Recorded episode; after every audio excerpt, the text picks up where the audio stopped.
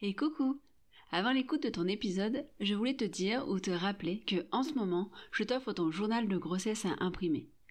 Ton journal de grossesse, c'est un petit livret dans lequel tu peux noter, semaine après semaine, les éléments dont tu as envie de te souvenir après ta grossesse. Que ce soit tes rendez-vous, ou ce que tu as ressenti, la première fois que bébé a bougé ou les premières contractions. Bref, c'est ton journal, à toi de noter ce qui est important pour toi.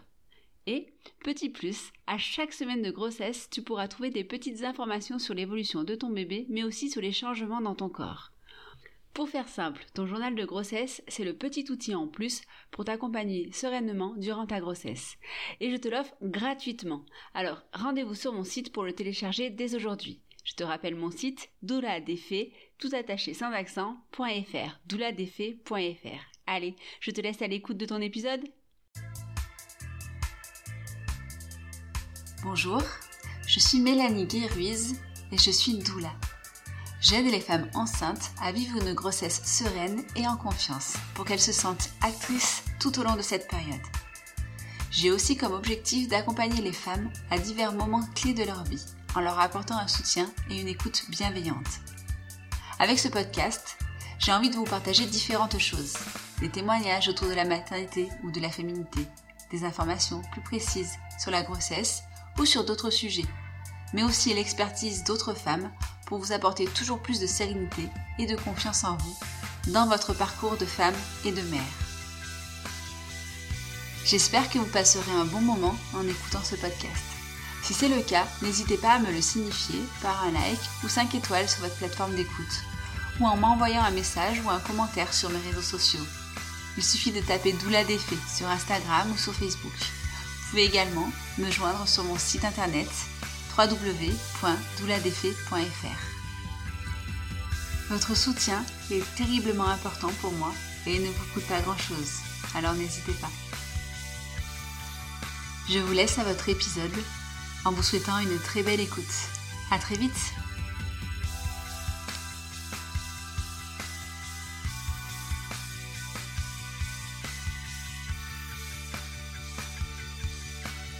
Bonjour et bienvenue dans ce nouvel épisode du podcast de Doula des Aujourd'hui, je vais aborder un thème qui, me tient beaucoup à cœur, que j'ai déjà abordé plusieurs fois dans certains de mes posts Instagram, mais euh, voilà, dont j'avais jamais fait encore d'épisode de, podcast, euh, et, c'était le moment. Et c'était le moment parce que parce qu'il y a peu de temps, euh, il y a quelque chose qui est sorti autour des rendez-vous gynécologiques qui m'a un peu fait bondir et je pense que je suis pas la seule. Mais je grille des étapes. Je vais parler aujourd'hui d'engagement féminisme et d'accompagnement euh, aux femmes et notamment à la grossesse et la maternité. Alors, le document dont je vous parle, euh, ce qui m'a fait un peu bondir, et je pense que vous avez peut-être dû le voir passer sur les réseaux sociaux, c'est euh, le Conseil de l'ordre des médecins qui a validé un, un document qui a pu se retrouver affiché dans certains cabinets euh, de gynécologues. Sur ce document, il y a une liste euh, de d'examens ou de voilà de gestes médicaux qui peuvent être faits euh, pendant un examen gynécologique, certes, et avec une jolie petite note en bas qui marque que en cas de désaccord, si on n'a pas envie de subir ces actes médicaux, eh ben, autant le dire tout de suite à la secrétaire pour, euh, ben, pour pouvoir annuler le rendez-vous euh, si elle le juge nécessaire. Alors il y a plusieurs choses assez problématiques là-dedans. Et, euh, et, ça va me permettre de parler un petit peu de, du sujet là qui me touche et dont j'avais envie de faire un, un, sujet de podcast depuis longtemps sur, ben, sur pourquoi le prendre en compte, euh, pourquoi militer pour des naissances respectées, pour des grossesses respectées, pour euh, pour juste un suivi gynécologique respecté, c'est militer euh, de manière féministe, c'est être féministe et c'est avoir un engagement féministe, selon moi. Je pense que je dois pas être la seule dans ce cas-là. Alors, en fait, ce document, il est problématique à plusieurs niveaux. Déjà, premièrement, il est hyper infantilisant. Parce qu'il part du principe que, ben, en fait, quand on prend rendez-vous pour un suivi gynécologique, on ne sait pas à quoi s'attendre. Mais on sait à quoi s'attendre.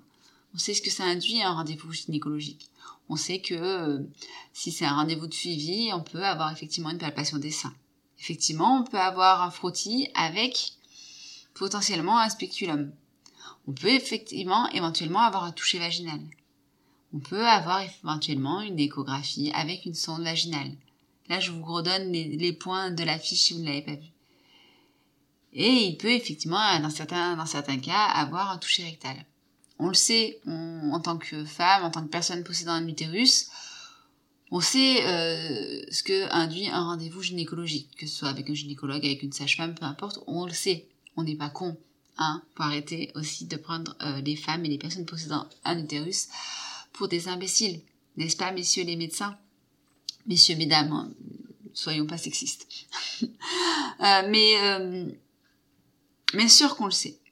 Mais c'est pas parce qu'on le sait que ça donne le droit au personnel médical d'agir euh, sans nous demander notre consentement.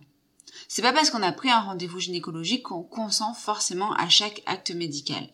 C'est pas parce qu'on a pris un rendez-vous gynécologique qu'on est prêt, prête à, subir tout acte médical n'importe comment, n'importe quand. Hein? On peut aussi, messieurs, mesdames, les gynécologues et autres euh, personnes euh, proposant des suivis gynécologiques, on peut aussi faire les choses de manière euh, humaine, tout simplement, en, ben, en proposant les choses calmement, on, voilà, ne pas ne pas être agressif entre guillemets, je trouve pas d'autres termes, mais voilà, ne pas euh, se contenter de juste faire son, son acte médical sans avoir tout le euh, package autour qui devrait, selon moi, être obligatoire. Et pour, d'un point de vue très personnel, avoir fait chacun de mes suivis gynécologiques avec une sage-femme, ce package-là, enfin moi j'y ai toujours le droit et c'est pas normal que ce ne soit pas automatique. Euh, quand je parle de ce package, c'est euh, déjà juste avant de commencer l'examen médical, ce temps euh, d'échange. Qu'est-ce qui vous amène? Qu'est-ce qui se passe? Voilà, comment ça se passe? Est-ce que vous avez des problèmes? Comment s'est passé votre dernier suivi? Si c'est pas moi, votre médecin, votre gynéco habituel, voilà, pourquoi vous avez changé? Est-ce qu'il y a une raison? Est-ce qu'il y a un problème? Est-ce qu'il y a une pathologie plus grave? Parce que tout médecin, euh, j'imagine tout personnel médical, fait de manière euh, sérieuse. Je n'en doute pas. Après, on passe à l'examen médical en lui-même. Mais oui, on le sait qu'on peut que, si on a un frottis, il peut y avoir un spéculum. Bien sûr qu'on le sait que ben dans un examen, on va avoir une palpation des seins parce que c'est votre boulot de vérifier que tout va bien. Mais il y a une façon de faire. Bien sûr qu'avant de commencer à nous poser le spéculum, peut-être que ben on peut euh, éviter de nous demander de nous euh, dénuder entièrement.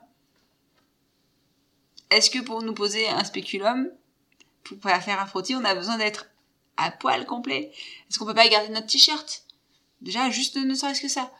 Faire une étape après l'autre. D'abord la palpation des seins, on enlève le t-shirt, on regarde les sous-vêtements. Et puis après, ok, on a fait la palpation des seins, vous pouvez remettre votre t-shirt. Maintenant, est-ce que vous êtes d'accord pour enlever, est-ce que vous pouvez enlever votre, votre culotte? Une étape après l'autre. C'est pas, c'est pas, c'est pas le bout du monde en fait, je pense. Mais je pense que c'est important de se souvenir qu'en face de vous, vous avez des personnes, des êtres humains, et qu'ils ont besoin d'un peu de respect, que nous avons besoin d'un peu de respect. Donc, ce document, il est hyper problématique parce que, euh, bah, parce qu'en fait, il infantilise les femmes et les personnes possédant un utérus. Il euh, décrédibilise les personnes qui euh, subissent des violences obstétricales sous prétexte que, ben voilà, en fait, quand vous rentrez dans un examen médical, vous savez, dans une salle gynécologique, vous savez quoi vous attendre. Donc non, il n'y a pas de violence. Hmm, je suis pas d'accord. Mais bon, euh, on, on sait de quoi on parle, hein. Mais bon, voilà, c'est euh, donc ça invisibilise, incrédibilise euh, ces personnes-là, et en plus, on, on, nous coupe la parole. Quand on sait à quel point dans certains endroits c'est compliqué d'obtenir un rendez-vous gynécologique euh, notamment si on a une pathologie et qu'il nous faut un une personne un peu un peu spécifique, un peu formé à, une problématique spécifique, on le sait que ça va être compliqué, que c'est long, qu'il faut six mois, un, an d'attente. Donc forcément, quand on va se retrouver à la salle d'attente et qu'on voit ça, eh ben, on va pas oser dire quand il y a quelque chose qui nous dérange. Et donc, ça nous pose en position de victime automatiquement. Voilà en quoi c'est problématique. Voilà en quoi euh, ce document, moi, me gêne. Et je pense que je ne suis pas la seule parce que je l'ai vu passer et il y a pas mal de personnes qui ont pris, euh, euh, parti contre ce document, notamment aussi des sages-femmes et des gynécologues, hein, parce que tout, je ne mets pas, je ne mets absolument pas tout le personnel médical dans le même panier. Et je pense que même je suis moi persuadée que beaucoup de personnes travaillant dans le médical ne se rendent pas forcément compte de la problématique derrière ce type de document, mais parce que c'est comme ça qu'on leur a enseigné, c'est comme ça qu'on leur a, qu'on les a formés, et c'est comme ça qu'on leur a dit de faire leur métier. Et forcément, euh, il y a euh, un tunnel dans lequel on rentre, euh, dans lequel on rentre quand on va dans cette dans, dans la formation, qui bah, qui occulte un peu le reste. Et heureusement, c'est en train de changer. Hein heureusement. Euh, et, moi, je suis persuadée que la nouvelle génération de, de, de gynécologues et autres euh, personnels médicaux euh, vont, euh, vont changer ça. Mais pour ça, il faut que ce type de document, ça ne sorte pas.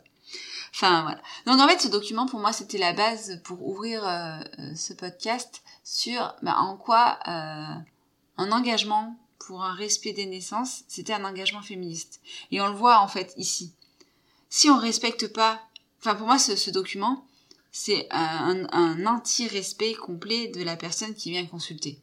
Donc on ne respecte pas la personne en face de nous. Et donc du coup, on, se pose en supérieur par rapport, euh, en supériorité par rapport à cette personne-là.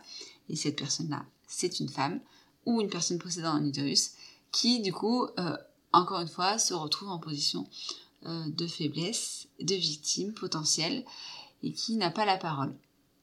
Donc, oui, si on s'engage pour un respect des naissances, des grossesses, on s'engage pour du féminisme parce qu'on donne une place, on donne une vraie place, on donne euh, sa, juste place à la personne enceinte, à la personne qui va enfanter, tout en, si on lui permet d'avoir les bonnes informations.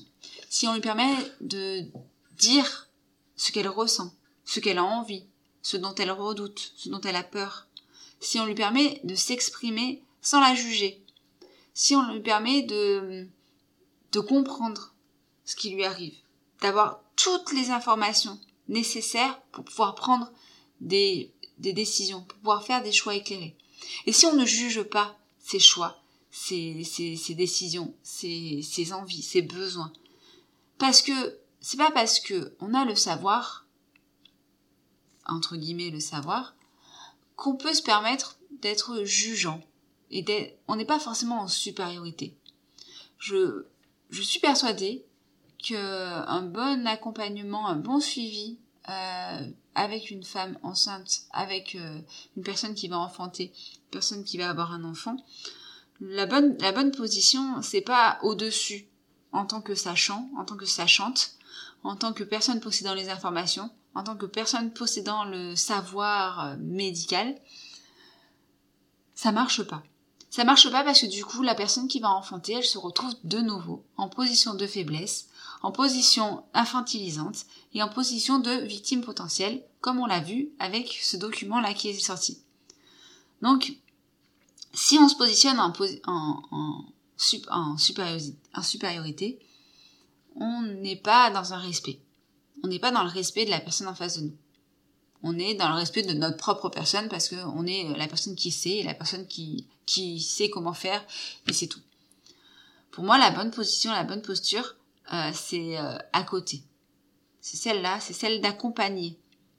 Et pas de savoir, et pas de donner l'information et de dicter le comportement. C'est d'accompagner. D'accompagner en donnant les informations. D'accompagner sans jugement d'accompagner en permettant aux personnes qu'on a en face de nous de faire euh, les choix qui lui conviennent, même si c'est pas ce que nous, nous, aurions fait. même si c'est pas ce qui nous semble euh, le plus euh, juste entre guillemets, j'ai pas le bon mot, c'est pas le bon mot, c'est pas le mot que je cherche. Mais même si c'est pas ce qui nous semble correct pour nous. mais on est là pour et là quand je dis on, je parle de toutes les personnes qui gravitent autour des femmes enceintes, que ce soit médicales ou non médicales.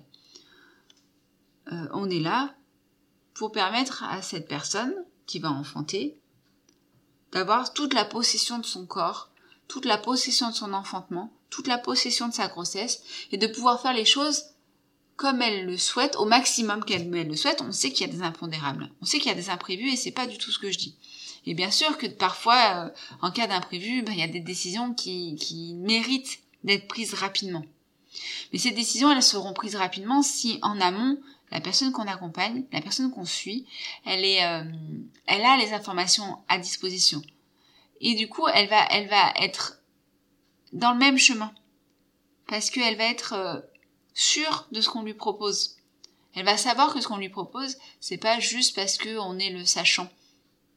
Et qu'on sait, et qu'on lui dit, et c'est comme ça et pas autrement. Mais c'est juste parce que euh, on a fait les choses ensemble et que là on est arrivé à un point de rupture où bah là la décision il faut que nous on la prenne pour elle, enfin nous, le personnel médical, parce que moi je prends pas de décision à la place de personne, c'est pas du tout mon rôle, mais que le personnel médical a une décision à prendre à la place euh, ou pour, parce que pas à la place, pour la personne qui enfante, parce qu'il y a des raisons de sécurité et de santé. Bien sûr que c'est pas du tout ce que je remets en cause. Je pense que c'est important de pouvoir avoir cette possibilité-là. Et pour avoir cette possibilité-là, il faut que la relation de confiance, elle se soit construite. Et pour que cette relation de confiance, elle se soit construite, il faut qu'on soit dans cette posture-là d'accompagnant, d'à côté, de suivre, de suivre, d'écouter, de respect et de bienveillance. Et on peut pas être respectueux et bienveillant si en face de nous, on pense qu'on a un enfant qui n'est pas, qui n'est pas capable de prendre des décisions. Et en fait, cette posture d'infantilisation de la femme enceinte, elle se retrouve globalement dans la société euh, patriarcale dans laquelle on est encore. Oui, je dis encore parce que j'ai beaucoup d'espoir, peut-être trop d'espoir pour que ça change, mais bref. Euh, dans la société patriarcale dans laquelle on se trouve, la femme est infantilisée. Elle a été infantilisée longtemps, hein. Euh, voilà, ça fait pas si longtemps que ça que nous avons le droit de travailler sans l'accord de notre cher et tendre mari. Nous avons le droit de posséder un compte en banque euh, à notre nom propre et sans avoir l'accord de quel que soit que ce soit notre père ou notre mari ou notre frère. Enfin voilà, on, on voit bien que que sociétalement euh, le statut de d'enfant de la femme, euh, ça fait pas si longtemps que ça qu'on ne l'a plus. Hein, le droit de vote, tout ça. Voilà, maintenant on a le droit de prendre des décisions euh, d'un point de vue euh, national. Hein.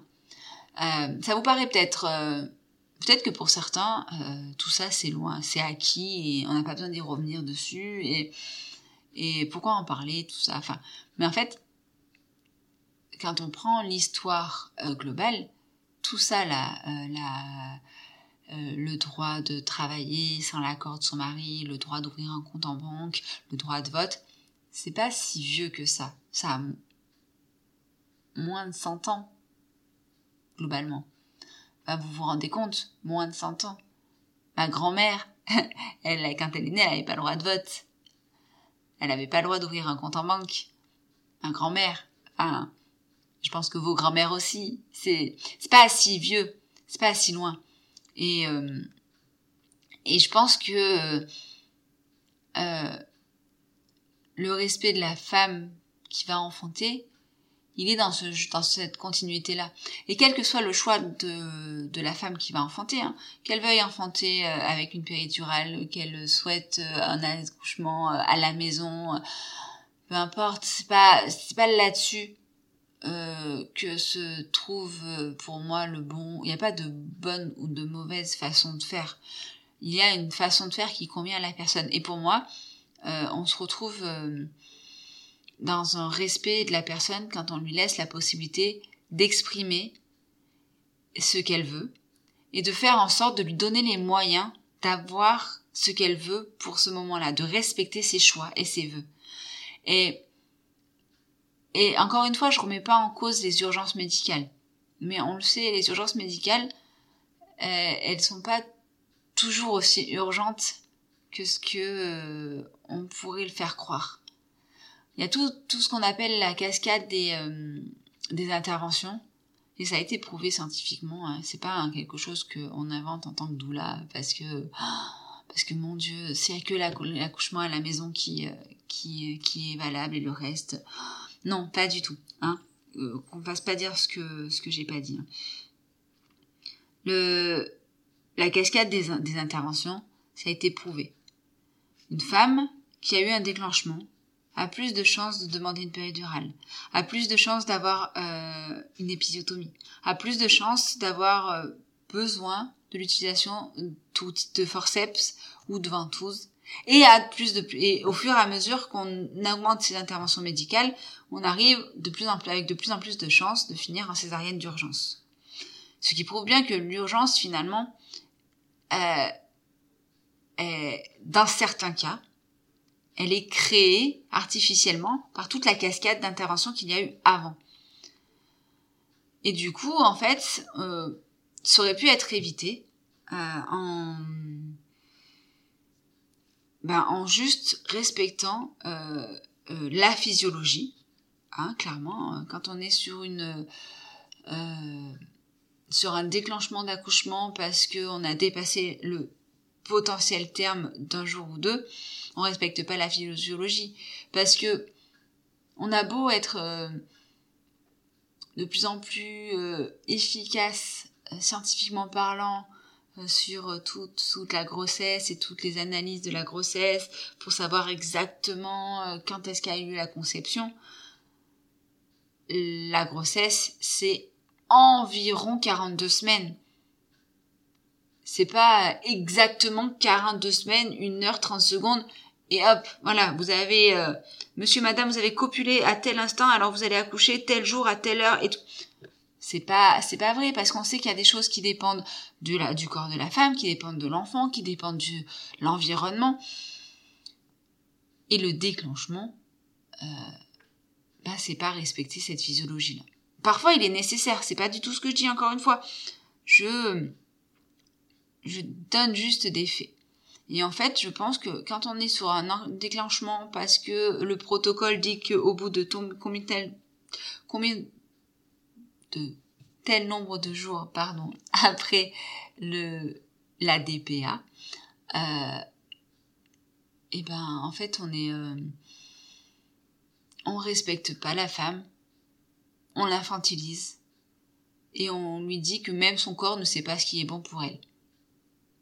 Donc ouais, respecter euh, les grossesses, respecter les enfantements, c'est un acte féministe parce que c'est donner toute sa place à la femme qui va enfanter, à la femme qui est enceinte. C'est lui donner la possibilité de faire ses choix, de, savoir, de comprendre. Et, et pour moi, c'est important. Et pour moi, c'est important parce que je, euh, je pense qu'il y a plein de choses euh, actuellement qui font qui peuvent faire avancer euh, les causes féministes. Et malheureusement, il y a aussi plein de choses qui euh, les stoppent, voire qui les font reculer. Hein, on parlera pas des lois anti-avortement des États-Unis, parce que je vais me fâcher. Mais, euh, mais euh, euh voilà, c'est c'est important de se dire que tout qu'un acte militant n'est pas forcément un, acte qui s'entend. Euh, je, suis profondément, profondément féministe euh, et j'ai pas forcément euh, l'énergie, euh, l'envie, la possibilité aussi de m'engager euh, dans des associations féministes et d'aller faire des actions féministes. par exemple, moi, en manifestation, je, je peux pas faire de manifestation parce que parce que je j'ai peur de la foule. Déjà ouais typiquement c'est pas euh, mais pourtant je, je, je suis persuadée que les manifestations euh, ont un gros impact un gros impact à jouer. Mais tout ça pour dire que le militantisme féministe il peut prendre plusieurs formes. Et une des formes que j'ai décidé moi enfin que j'ai décidé, non, qui s'est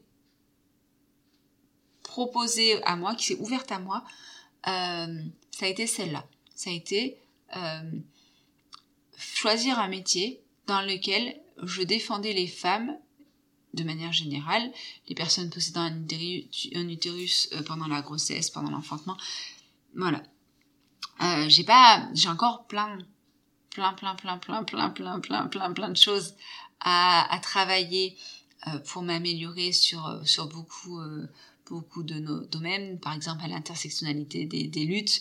voilà, j'essaye d'être le plus inclusif que je peux je sais qu'il y a encore du travail à faire. Vous voyez, euh, j'essaye de parler de personnes possédant un utérus.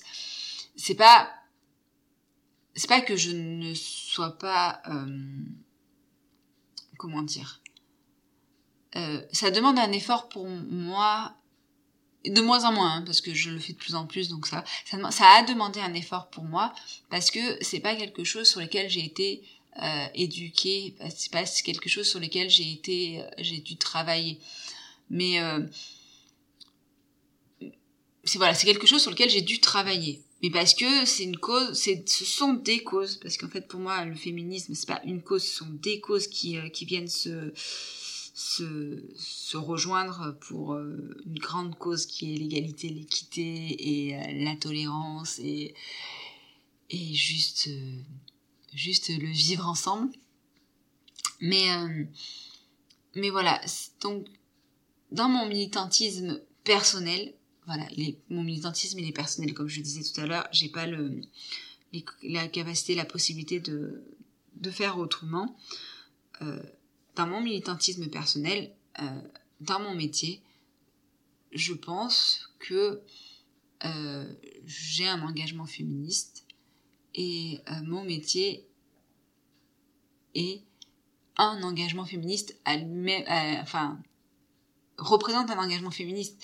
Et je suis persuadée que euh, au plus on aura de métiers ou autres, enfin, de personnes ou de, je sais pas comment, de ressources, voilà, de ressources, j'ai cherché mes mots, au plus on aura de ressources euh, qui euh, qui donnent cette possibilité-là aux femmes, aux personnes possédant un utérus, aux personnes euh, plus fragiles, aux personnes qui subissent le patriarcat, quelle que soit la façon dont ils subissent le patriarcat, plus on aura de ressources pour les accompagner, pour les soutenir et pour ben, les aider, et plus on pourra lutter à notre manière contre ce patriarcat et euh, contre les inégalités, et contre le sexisme, et contre le racisme, contre l'homophobie et, tout ça quoi.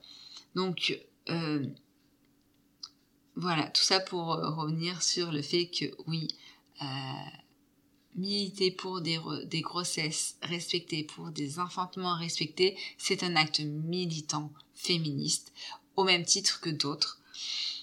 Pas à la même échelle, mais en tout cas, nécessaires autant que d'autres. Et, euh, et pour moi, ça fait complètement partie de, des petites pierres que je veux mettre euh, sur la route du monde que je veux construire euh, pour ma fille. Voilà, je, crois que j'ai fait un peu le tour. J'ai l'impression que c'était un petit peu décousu. J'espère que vous avez un peu suivi mon raisonnement. N'hésitez pas à bah, me faire un petit euh, commentaire euh, sur mon Instagram suite à ce, à, l'écoute de votre euh, du podcast. Hein, je vais toujours un post spécifique du podcast sur mon Instagram. Voilà, pour me partager un peu votre votre point de vue à vous sur est-ce que effectivement pour vous c'est un engagement féministe, un engagement militant de respecter les naissances ou pas? Et, euh, et puis si vous voulez aussi me partager euh, votre petite euh, euh, votre, petit avis sur ce joli document euh, de l'ordre des médecins, hein, je pense que je vais pas être la seule à qui pour qui ça a été un what the fuck, mais vraiment. Enfin voilà. Donc je je m'arrête là parce que je digresse, je digresse beaucoup. je j'espère que ben, l'épisode vous a plu. Je, si c'est le cas, bah, n'hésitez pas à, le liker, à mettre une étoile sur votre plateforme d'écoute, à le partager autour de vous, à en parler si vous pensez que ça peut plaire à vos proches. Vous pouvez me suivre sur mes réseaux sociaux, euh, sur Instagram, sur Facebook. Il suffit de chercher Doula Défait. J'ai également un site internet sur lequel vous pouvez retrouver mes différents services. Et puis, je vous dis à la semaine prochaine pour le prochain épisode du podcast de Doula Défait. À bientôt!